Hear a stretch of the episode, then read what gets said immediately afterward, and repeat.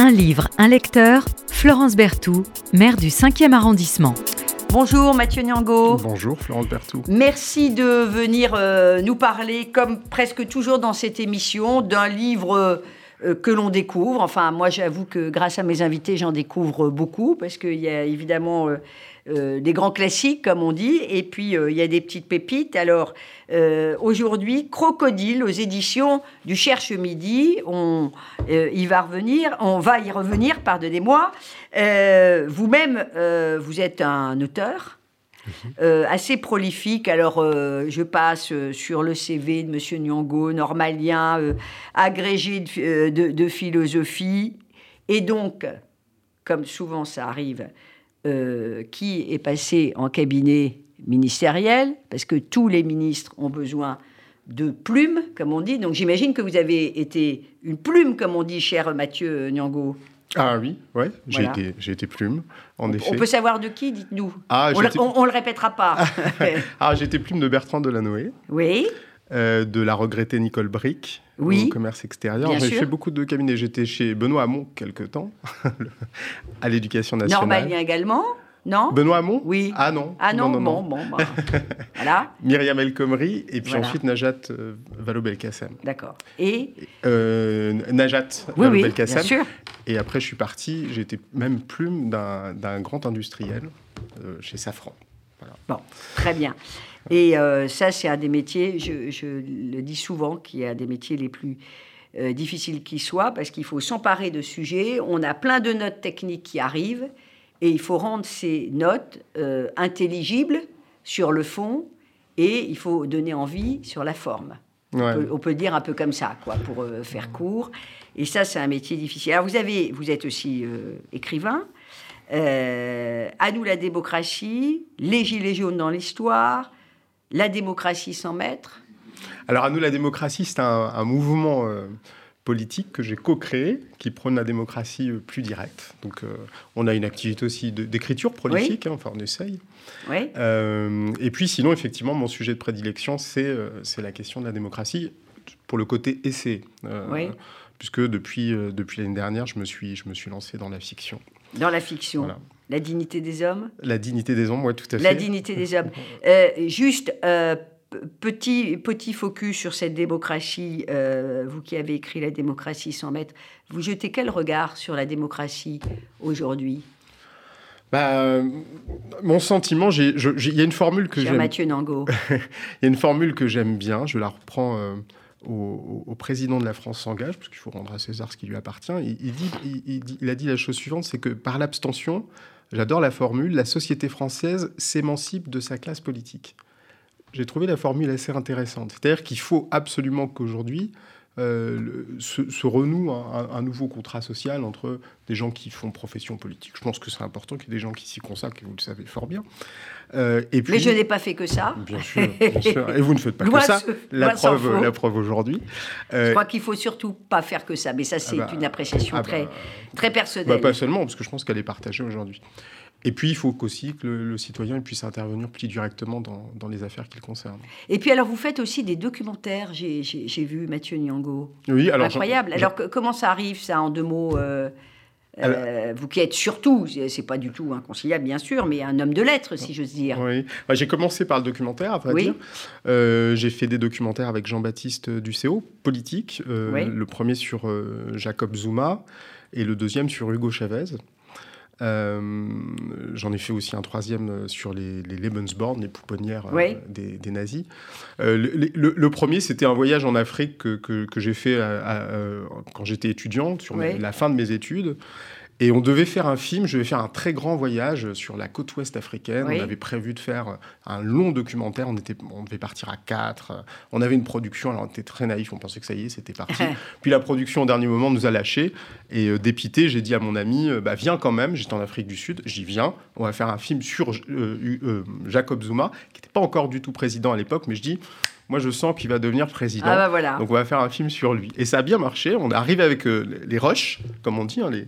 On est allé vendre ça à une chaîne et ça, ça a donné un film qui est, qui tourne, qui tourne encore voilà. aujourd'hui. Donc, cher Mathieu Niango, vous venez nous parler d'un auteur et, et d'un livre, évidemment, Crocodile de Denis Gombert. Et moi, en regardant un peu votre parcours, je me suis dit, mais ça, euh, Mathieu Nango, il vient nous parler de quelqu'un qui connaît. Oui. Je ne sais pas pourquoi, ça mais ah. Bon, euh, ancien prof, ce, Denis Gompère. Vous nous en dites quelques mots, euh, Mathieu Nango? Oui, alors il y a un conflit d'intérêts. Effectivement, mais euh, comme ah, non, mais ça arrive, hein, on a le droit de bah, venir parler bah, d'un auteur ami euh, qu'on admire ou qu'on voilà, c'est ça arrive très souvent. Souvent les critiques, c'est leurs copains, donc ils font les critiques, ils le disent pas. Donc nous on le dit, c'est bien. Euh, mais comme comme disait Malbranche, qui, qui donne à Paris une de ses plus belles rues. Ah, qui est dans le cinquième, bien sûr. Dans le cinquième, mais enfin un peu très belle, très belle rue. L'amitié est un obstacle à la vérité. Donc c'est vrai. Voilà, donc c'est important de le dire. C'est vrai. Mais enfin, on n'est pas là pour parler de vérité. On est pas, on est là pour donner envie. Alors, pour donner euh, envie, mais c'est un très bon livre parce que je, le dis d'autant plus facilement qu'il m'arrive très souvent de trouver que des livres d'amis sont pas bons. Bah oui. Donc euh, voilà. Alors Denis Gombert. Oui, il Denis Gombert. Euh, il dirige directeur de, des manuscrits, c'est comme ça qu'on dit chez chez Robert Laffont? Il l'était jusqu'à une date récente. Maintenant, il est devenu éditeur indépendant. Éditeur indépendant. alors j'ai vu qu'il avait écrit des, des livres. C'est assez inhabituel avec son frère. Oui. Ouais, alors ils ont, ils ont écrit plusieurs deux livres. Romans. Deux, romans. Ils ont écrit deux romans. Euh, Denis Gombert a écrit deux romans avec son frère. Bon, je, je, me suis dit, tiens, pourquoi? Il a, il a toujours des thèmes de prédilection. On m'a dit que c'était la famille, euh, les bonheurs simples, l'amitié, euh, un, peu, un peu, oui. Oui. Ça tourne beaucoup autour de ça. Et là, Crocodile. Oui. Alors, Alors c'est quoi Crocodile? Il faut pas qu'on dévoile tout, mais bon, on est quand même obligé de dévoiler un petit peu pour donner envie à, à nos auditeurs. Bah, Denis Gombert, il a la spécificité d'être d'être un peu comme moi, un, peu un homme orchestre comme ça. C'est un, un, point important, vous verrez, pour le livre. Euh, mais notamment, c'est un sportif très tout à fait accompli, un, un, boxeur, professeur de, boxe en même temps qu'auteur. Ça c'est rare. Ah, ça c'est rare. Giraudoux euh, était aussi un grand sportif, hein, on a Jack oublié. London, hein. Jack London aussi. Jack London, bien sûr. Euh, et, donc, il est passionné de sport. Il, a, il, est aussi, euh, il a préparé un dictionnaire du, du sport euh, depuis l'Antiquité que j'ai pu consulter, qui est extraordinaire. Ah et donc voilà. Donc c'est quelqu'un qui a cette, cette, cette passion-là aussi du sport. Ça se ressent évidemment dans son texte. Et donc, de quoi ça parle? On peut, on peut dire quelques, quelques mots ah oui, sur le Oui, quand même. Alors bon, Jack Crocodile, bon, évidemment, ça fait tilt chez nous tous. Hein. Crocodile, on pense toujours tout de suite au, tennis, mm-hmm. Lacoste, évidemment, qui ah, a inventé euh, quand même euh, avec, euh, avec un designer de l'époque. Ça sans doute être. je pense que ça a été la, première customisation, entre guillemets, de vêtements de l'histoire. il, il joue, c'était un grand joueur de tennis, comme chacun sait. Et puis, et puis il va créer cette, cette marque-là sur les blazers et sur les, et sur les polos, on est quoi? On est dans les années 20, vous voyez, dans la fin des années 20. Hmm. Et c'était surtout, tout le monde a oublié ça, mais crocodile, c'est un surnom que lui avait donné un journaliste américain. Parce que c'est quoi le crocodile? Hmm, ben, Le crocodile, c'est un type de jeu. Voilà. C'est celui qui se met au fond du, cours et puis qui attend la faute. Quoi. Donc c'est un jeu qui n'est pas du tout spectaculaire. Moi, je me souviens de quand j'étais enfant, il y avait un joueur qui était qui n'est pas cité d'ailleurs dans le livre de, Denis Gombert, c'est Bruguera qui était vraiment le crocodile par excellence, qui tuait le jeu. Euh, avec mes frères, quand on regardait, on détestait voir ce joueur. Il n'était pas du tout spectaculaire. Et gagnait tous ses matchs parce que l'autre faisait des pauses. Hein, pour bah, les vrais. Euh, Roland Garros. et, c'est vrai que c'est bon, c'est un peu. Euh, c'est un jeu, c'est un jeu très particulier. Voilà, c'est une guerre d'usure. On pourrait dire ça. Hein. c'est un peu la guerre d'usure, le crocodile. bon, on est on est au fond de course et finalement celui qui est plus en défense qu'en attaque, quoi. Ah bah complètement. Et qui, qui, qui, qui s'adonne à une espèce de guerre des nerfs, mais ça suppose une grande technicité aussi. Donc euh, c'est un jeu qui n'est pas du tout spectaculaire, un jeu très technique, un jeu de, de, patience. Et c'est celui-ci dont nous parle euh, Denis Combert. Mais je voudrais dire quand même quelque chose. Donc ça parle de tennis, ce, ce, texte. Mais pas que. Mais pas que. Mais surtout, je ne suis pas du tout fan de tennis. Je tiens à le préciser. Euh, c'est pour moi le signe que c'est un livre intéressant. Parce que quand on arrive à vous passionner sur quelque chose qui ne vous passionne pas, c'est que vous avez affaire à un texte qui est... un autre exemple que je pourrais donner, c'est le guépard c'est euh, de, Lampedusa. C'est-à-dire qu'en fait, ça nous parle de, d'un grand aristocrate dont on voit la, chute. Moi, dans la vraie vie, ça m'intéresse pas plus que ça. Mais le texte arrive à m'émouvoir sur la fin de ce personnage-là. Donc là, c'est la même chose. Je, le précise parce que peut-être des gens se disent Oui, attention. je suis pas fan de tennis, ça va pas m'intéresser. Moi, je, fais un aveu, je ne suis pas fan de, tennis non plus. Mais bon, ça, c'est quasi une tare euh, aujourd'hui, parce que quand on dit ça. Euh, mais ça m'empêche pas d'apprécier, évidemment, euh, le jeu des, des, grands joueurs hmm. qui exercent aujourd'hui une véritable fascination. Alors, Et qui d'ailleurs sont pas vraiment des crocodiles. Hein. Non, alors c'est justement ça qu'on voit dans le texte. L'histoire, c'est un, jeune, un, jeune garçon qui n'est pas si petit que ça. Il commence le tennis finalement assez tard pour un joueur, ça s'est souvent dit, et qui veut devenir un grand, un grand champion. Enfin, il est quand même jeune quand il démarre. Alain Fromentin, quand il démarre le tennis, il est quand même, il veut devenir un grand champion. Et d'ailleurs, c'est pas le seul à vouloir. Oui. Et c'est souvent le cas. Euh, là, en l'espèce, son père aussi veut qu'il soit un grand champion. Hmm. Et souvent, derrière les parcours euh, assez incroyables, euh, on a presque toujours les parents ou alors et ou un coach qui a réussi à convaincre les parents parce que finalement on a l'impression qu'il n'y a plus rien que le sport à un moment donné, enfin que la compétition. Alors c'est ça que c'est là où je fais un lien aussi avec la vie de Denis Combert. moi, ce qui m'a fasciné complètement dans ce texte, c'est ce côté cette capacité qu'ont les sportifs d'ailleurs en général d'être totalement concentrés sur un objectif, c'est-à-dire de réduire l'existence à un point. Et moi, qui, dont la, la, la, peur, la hantise et la dispersion, parce que j'ai envie de faire tout, je pense que Denis est un petit peu comme ça, bah, euh, voir quelqu'un qui est complètement fasciné par un espace, euh, c'est souvent décrit comme ça. Il y a des, le, texte est remarquablement écrit, on y reviendra sans doute, mais euh, ce carré ou ce rectangle qui est le terrain de tennis, eh ben, il y a quelque chose de, fascinant dans cette capacité de concentration. Moi, ce que j'aime bien dans le, sport, encore une fois, qui ne suis pas un grand... je fais beaucoup de boxe, euh, je pratique la boxe ah, avec passion, avec intérêt, c'est ce qui nous rejoint Avec Denis Gombert Ouais, alors il est bien, bien, plus, bien meilleur que moi, mais, euh, je, suis plus lourd que lui, donc sans doute que je peux jouer là-dessus. Mais, mais moi, moi qui, ce qui me fascine à chaque fois, c'est la concentration des joueurs. Quand vous regardez un match de foot, regardez la, manière dont pour eux, il n'y a plus que le terrain qui existe. Ils ne sont pas sur leur smartphone, ils ne sont pas dispersés par des... Et, ça, c'est très très enfin, bien. Ils ne regardent même pas d'ailleurs le public. Je pense qu'ils le voient même pas. Ils entendent, mais, mais ils sont ça. Il le dit. Tout, tout ce qui n'est pas tennis, c'est du temps perdu. Voilà. Il dit ça à un moment voilà. Alors ça, c'est intéressant parce que évidemment, au-delà euh, du, parcours de quelqu'un qui, d'ailleurs regarde sa vie, hein, il y a plein de questions euh, qui sont posées. Euh, comment devient-on un grand champion? On, on, pourrait peut-être dire d'ailleurs comment devient-on un grand pas quoi, écrivain, grand euh, euh, professionnel de, quoi que ce soit. Une grande mère du 5e arrondissement, Madame la maire. Euh, est-ce que c'est un don? Est-ce que c'est l'entraînement? Il y a ces questions-là qui, sont, hmm. qui sont toujours implicites dans, dans ce bouquin. Il y a une confrontation. Ouais, il y, a une confrontation qui est très très bien mise en scène par Denis Gombert entre Alain et puis son copain Eric. Alors, c'est ça qui est intéressant. Alors Eric, c'est tout le contraire de Alain d'une certaine manière.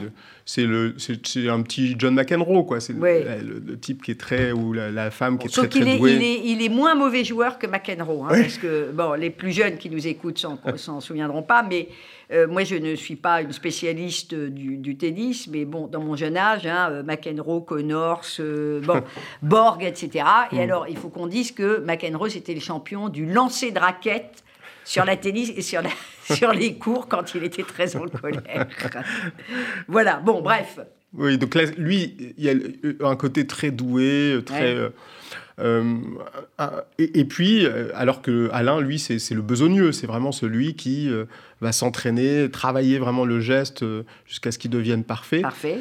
donc c'est vraiment la confrontation, effectivement, entre le, don le talent, mais il y, a aussi une confrontation un petit peu sociologique hein, là-dessus, hein, parce que Eric n'est pas du tout du même milieu aussi que Alain, issu des, des, classes moyennes assez loin des, des cours de tennis. Il y a c'est un sport assez chic, euh, assez, Quand même. assez hein, connoté qui s'est assez démocratisé ces 30 dernières années. Hmm. Euh, là, on est dans les années 70. Donc, et dans les euh, années 70, c'est pas du tout encore démocratisé. Hein.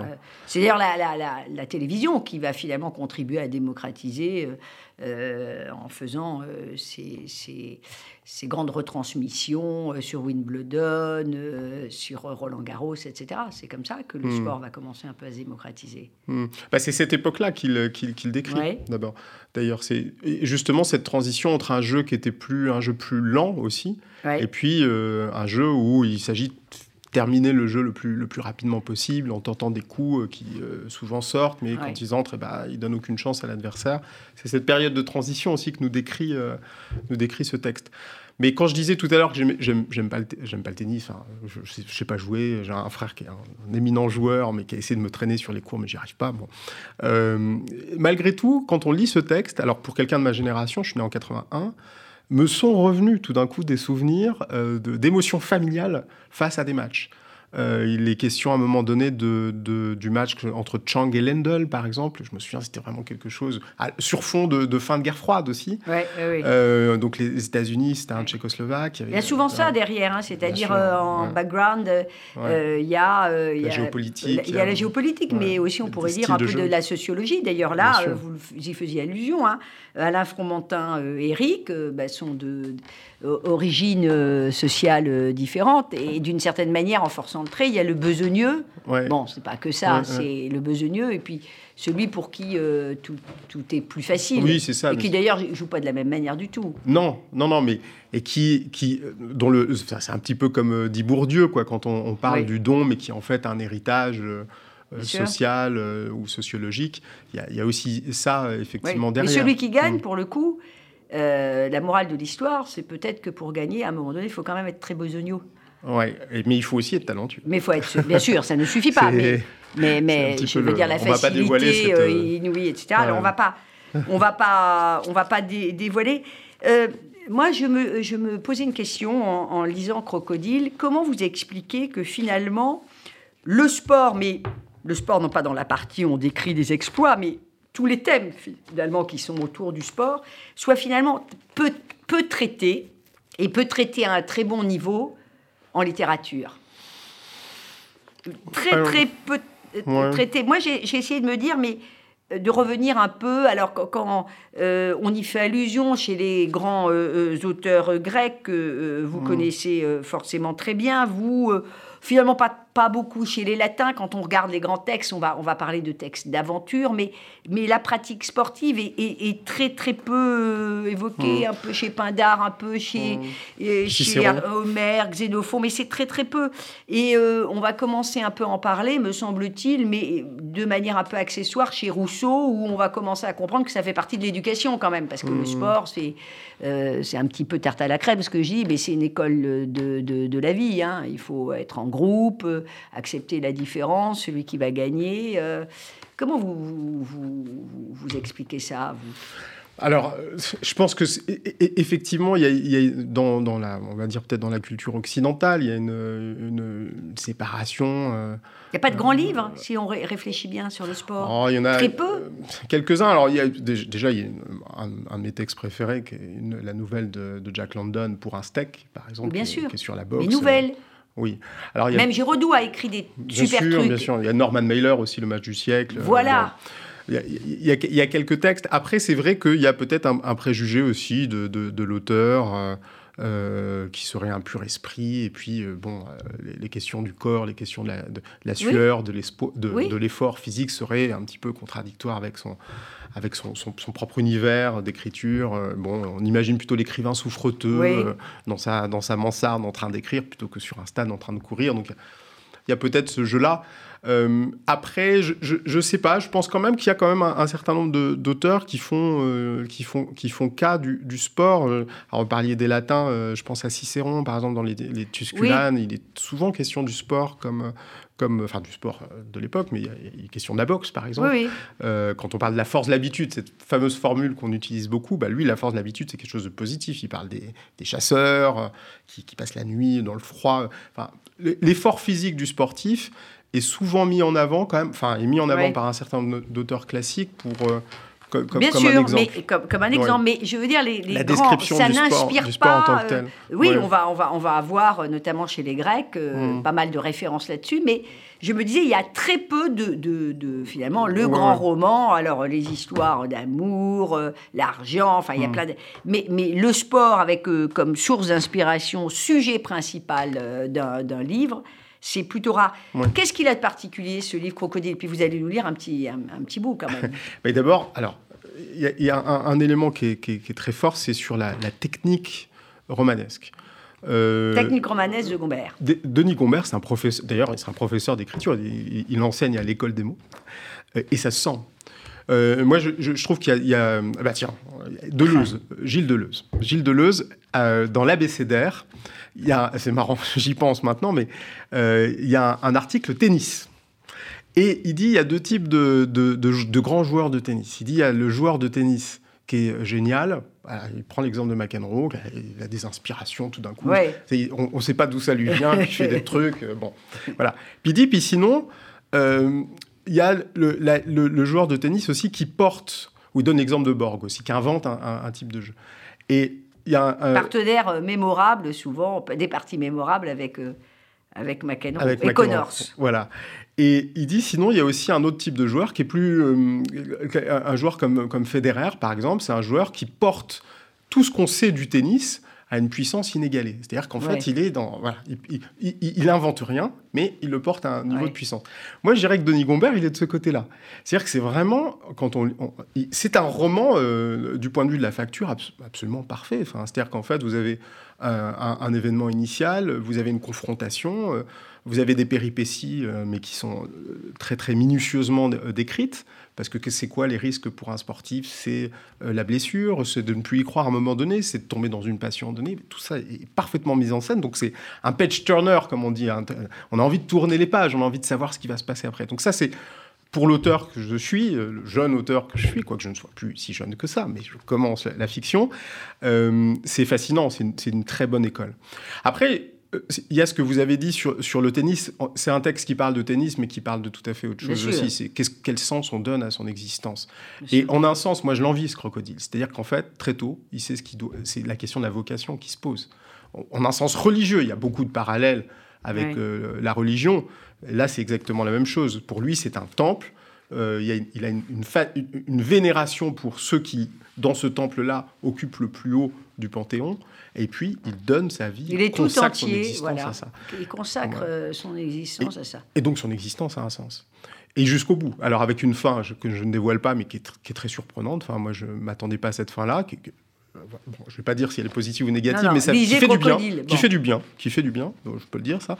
Euh, mais je me, en lisant ça, je me disais, mais quelle chance il a, en fait. Il a vraiment beaucoup de chance euh, de, de se dire, voilà, ma vocation, c'est ça. Je consacre mon existence à ça. Il y a peu d'entre nous qui peuvent se Oui, dire... mais est-ce euh, qu'il n'est pas passé à côté de plein d'autres choses extraordinaires C'est le prix, c'est le prix à payer. Il y a quand même un prix, un prix à payer. Mm. euh, un prix à payer.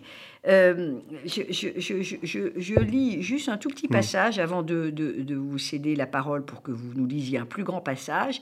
Euh, il dit J'ai débuté dans le tennis en pensant que je devais jouer chaque match comme si s'il était le dernier. Sergueï me convainc en quelques mots du contraire. Chaque match doit être joué comme si c'était le premier. C'est vrai qu'en général, on dit l'inverse. Joue, euh, joue, euh, vit euh, comme si c'était... Non, comme si c'était le premier. Et après, il y a demain, tu t'amuses. Euh, euh, quand on exerce euh, un art euh, de manière aussi parfaite, est-ce qu'il y a place pour l'amusement? Est-ce que c'est de, de l'amusement à ce degré de, de maîtrise euh, d'un art? C'est la même chose d'ailleurs pour l'écriture, c'est la même chose pour tout. Quand on maîtrise d'une manière quasi parfaite euh, un art, est-ce que le plaisir a vraiment sa place? Bah, J'espère. J'espère en tout cas que... Car on ne peut pas Ouais. déroger. Il y a Ouais. l'idée d'être parfait. Donc, on, on ne peut pas euh, faire dans l'à peu près. Et est-ce que cette espèce d'obligation de rester toujours au top dans l'exercice de son art, est-ce que ça laisse place euh, au plaisir? Question que je me suis souvent posée. Hmm. Bah, et que je me pose en lisant ce livre. Mais, et question que le livre ne résout pas. Question que le livre ne résout pas parce qu'on a affaire effectivement à deux, euh, deux profils. Alors, Alain d'abord. Hein, et Eric qui, qui, n'ont pas le même rapport euh, au, au, cours de tennis.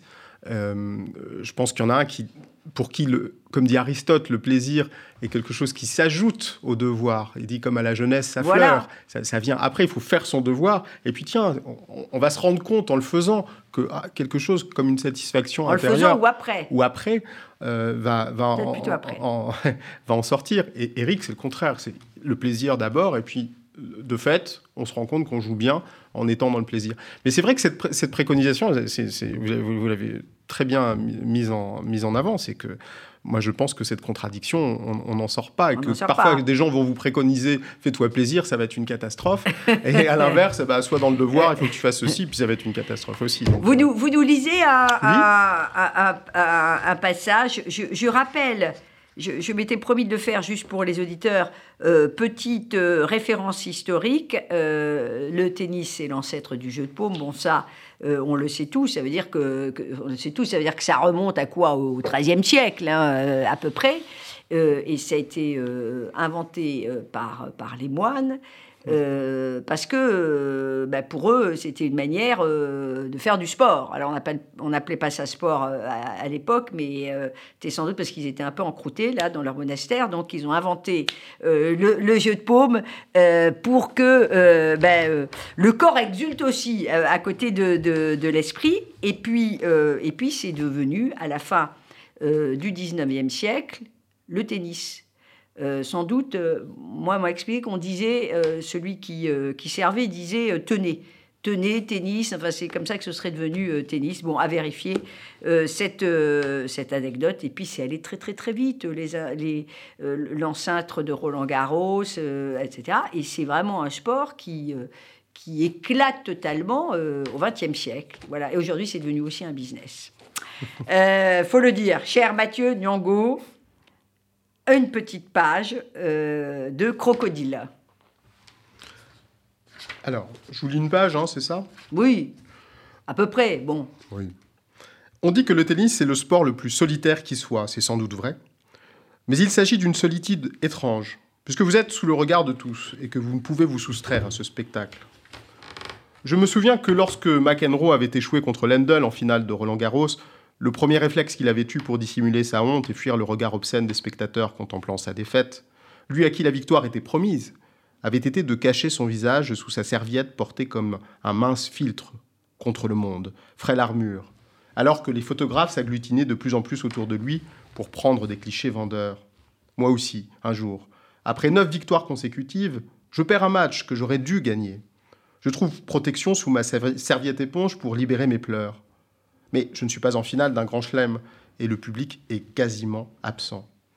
Il n'y a donc pas que le jeu, le talent, les bonnes rencontres, les dispositions favorables, une condition physique irréprochable, des milieux d'heures d'entraînement, la lutte contre la fatigue, la prévention des blessures, la harne de vaincre, la chance de jouer au bon moment et la main qui ne tremble pas sur les coups décisifs pour l'emporter. Il y a la capacité à endurer en toutes circonstances le regard, c'est-à-dire le jugement des autres. Quand il vous a choisi et élu pour des raisons qui demeurent insondables, et relève du mystère des affects, le public peut vous porter jusqu'au bout. Il a choisi son camp et entend à travers vous construire un personnage de héros, et il est rare qu'il en change. Il désire tellement votre consécration qu'il en devient injuste envers votre adversaire. Fervent et irrationnel dans son comportement, vous portez le fardeau arbitraire de son choix et la supposée justesse de ses intentions morales. Vous êtes le bon et celui d'en face, le méchant. Le spectacle peut commencer. Encore faut-il qu'il convienne au public. Si la bataille est trop commode, il n'en tirera pas d'enthousiasme. Si elle est trop brouillonne, son choix sera indécis.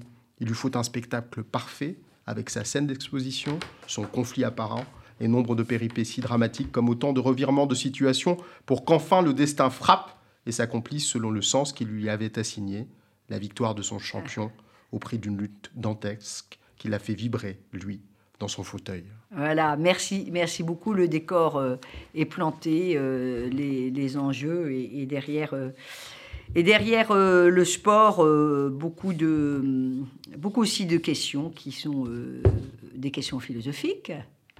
Monsieur l'agrégé de philosophie aussi. J'aurais dû, j'ai dit, il n'y a pas beaucoup de bouquins quand même. Euh, bon, il y, a quand même Paul Morand, il y a quand même Blondin, il y a quand même Deux Coins. Bon, pardon, de ce hmm. trou. bon, mais mais il y en a, il y en a pas tant que ça. Voilà. Merci, cher Mathieu Nambeau, de nous avoir fait découvrir un auteur que vous aimez bien, que vous connaissez, mais c'est pas interdit du tout. Hein, Denis Gompère. Euh, crocodile.